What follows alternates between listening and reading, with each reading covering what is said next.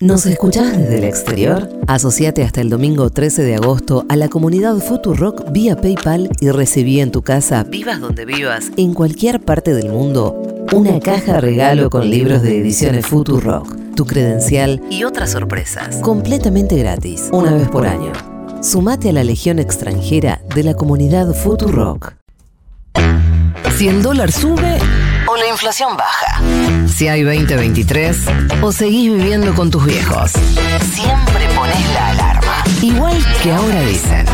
Futurock FM. Vos viste que dice si hay 2023 o seguís viviendo con tus viejos. Anda, vivir Sí. con tus viejos no hay 2023. Flor, querida, ¿qué nos has traído? Les traje un semáforo salarial. A ver. El día que casi perdemos a Nico en un semáforo, les traje el semáforo salarial. Bien, te agradezco. Casualidades que pasan. Pero en el salarial no te vamos a perder, seguro. No, en ese no. En ese salgo ganando. Bueno, ustedes saben que eh, tenemos dos grandes deudas en este momento. Una es con el FMI, la otra es por la recuperación del salario. Hagamos muy brevemente una recapitularización. Se perdieron en los cuatro años del 16 al 19 entre 22 y 25 puntos de poder adquisitivo. Después llega este gobierno con la promesa de mejorar el salario. Llega la pandemia, se pierden casi otros cuatro puntos de poder adquisitivo. Después crece la economía, parecía que el salario se iba a recuperar. Pero no, porque se lo apropiaron eh, algunos sectores que dijeron, no, mejor mejoro mi rentabilidad. ¿Quiénes pierden esos puntos? ¿Los trabajadores registrados, los no registrados, un promedio? Eh, ahora lo vamos a ver con el semáforo. Ah, ahora te lo cuento. Ahora te lo cuento. Eh, en concreto, no se estaban recuperando el poder adquisitivo y por eso trajimos este semáforo eh, para poder contarles cómo están los salarios de acuerdo al índice de salarios que publica el INDEC mensualmente. Bien. Vamos con la luz verde del semáforo. Luz verde para el salario registrado público. Público. ¿Por qué le ponemos luz verde? Porque es el único sector que recupera dos puntos de poder adquisitivo en relación a el 2022. Particularmente estoy hablando de mayo. ¿Por qué? Porque el último dato que tenemos es el de mayo del 2023 O sea, contra el año pasado es este dato. contra mayo 2023 versus mayo del 2022, el salario público recupera dos puntos de poder adquisitivo. ¿Esto qué quiere decir? Que hoy tu poder de compra es de dos puntitos más que el año pasado. O sea, siempre tenemos en cuenta la inflación, obviamente. Porque decís, che, mi salario creció este mes 5%. Sí, pero la inflación fue 7. Perdiste. Siempre ¿Sí? es un poco tramposo eh, pensarlo a lo largo del año, porque capaz que te lo subieron hace dos meses y en el medio ibas atrás de la inflación. No, en general vamos atrás de la inflación y después puede haber un balance anual. ¿Viste que te dije que los docentes son millo? Este Sí. año son millo. Mira. Dos puntos arriba. Eh, el problema es que todavía no recupera versus diciembre del año 2019, ¿sí? Pero tampoco pierde. Entonces, a ese le ponemos luz verde. Bien. ¿A quién le damos la luz amarilla del semáforo? Opa. Al salario privado registrado. ¿Por qué? Porque están dos puntitos, un poquito más de dos puntos por debajo del año pasado, o sea, pierden poder de compra y a su vez pierden también un poco más de un, de un punto de poder adquisitivo en relación a diciembre del año 2019. ¿Sí? O sea, están peor que lo que dejó Macri. Y le damos, por último, luz Sí. roja. Ah, Eso está muy mal. Es el salario informal, el salario no registrado. No me lo iba a imaginar nunca.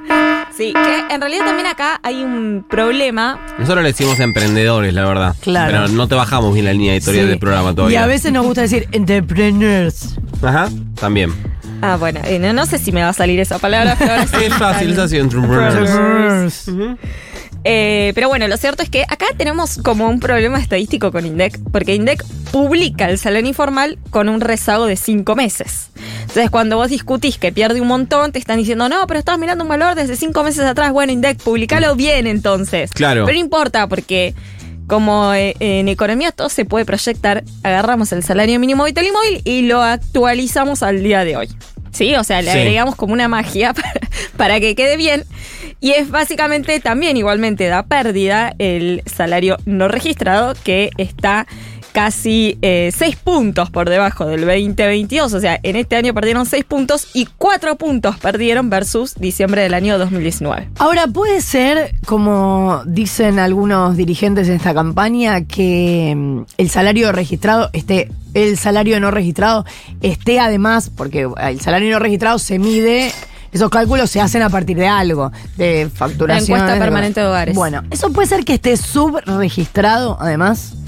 Eh, es una encuesta directa, o sea, ellos le preguntan directamente a la, a la gente cuál es, cuál es su ingreso, de qué trabajan, y, y en base a eso elaboran este informe estadístico, pero como la encuesta permanente de hogares tiene retraso, por eso es que est- estos números están tan atrasados, bueno, deberían hacer alguna proyección o por lo menos no publicarlos como se publican.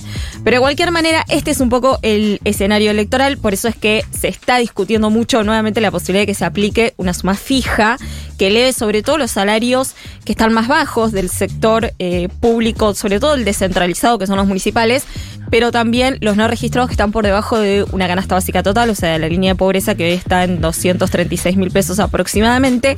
Y les traje ya para finalizar dos proyecciones de cuánto aproximadamente debería ser la suma fija. Tomando como referencia la mediana salar- salarial. O sea, tomo a todos los registrados privados, todos los trabajadores, quienes cobran más de menor a mayor y los parto a la mitad. ¿sí? Si tomo esa mediana salarial, la suma fija para que recupere poder adquisitivo versus el año pasado y también el 2019 debería estar entre los 10 mil, 15 mil pesos. Para que recupere 2015, o sea, para que sea toda una fiesta y que sea un salariazo y que todos tengamos mucha guita en el bolsillo, la suma fija debería ser de 64 lucas. Eso no va a pasar Ah, claramente. buenísimo. Pero con entre 10 y 15 mil pesos, por lo menos vas a recuperar unos puntos en relación al año 2019. Recordemos que para que sea una suma fija debería incorporarse al eh, salario, no ser un Claro, bono. Tiene que ser remunerativo, digamos, que quede.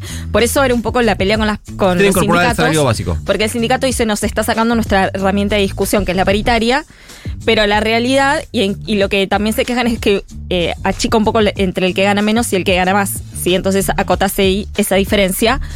Pero lo que pasa y el problema que hoy tenés es que el salario, los salarios ba- bajos de los convenios colectivos de trabajo están muy bajos. Entonces vos con eso elevás el piso. Algo que debería ser el salario mínimo vital y móvil, pero que quedó prácticamente desdibujado el salario mínimo vital y móvil. Por eso se discute nuevamente la suma fija, que Sergio Massa ya estuvo diciendo que seguramente después de las elecciones pasó va a haber información. Eso te iba a decir, porque ahora tienen prohibido los candidatos, eh, si son de gobierno, dar algún anuncio de este estilo, pero ya deslizó Massa que eh, pospaso puede venir algo. Sí, ayer reculó en chancletas igual. Sí, porque dijo esto que, que decía Flor, de que los sindicatos andan bien con sus paritarias, que no quiere interferir en la paritaria. Bueno, no nos queda del todo claro si viene o no viene un anuncio del estilo, pero hace rato que se viene presionando para la suma fija. Gracias, Flor.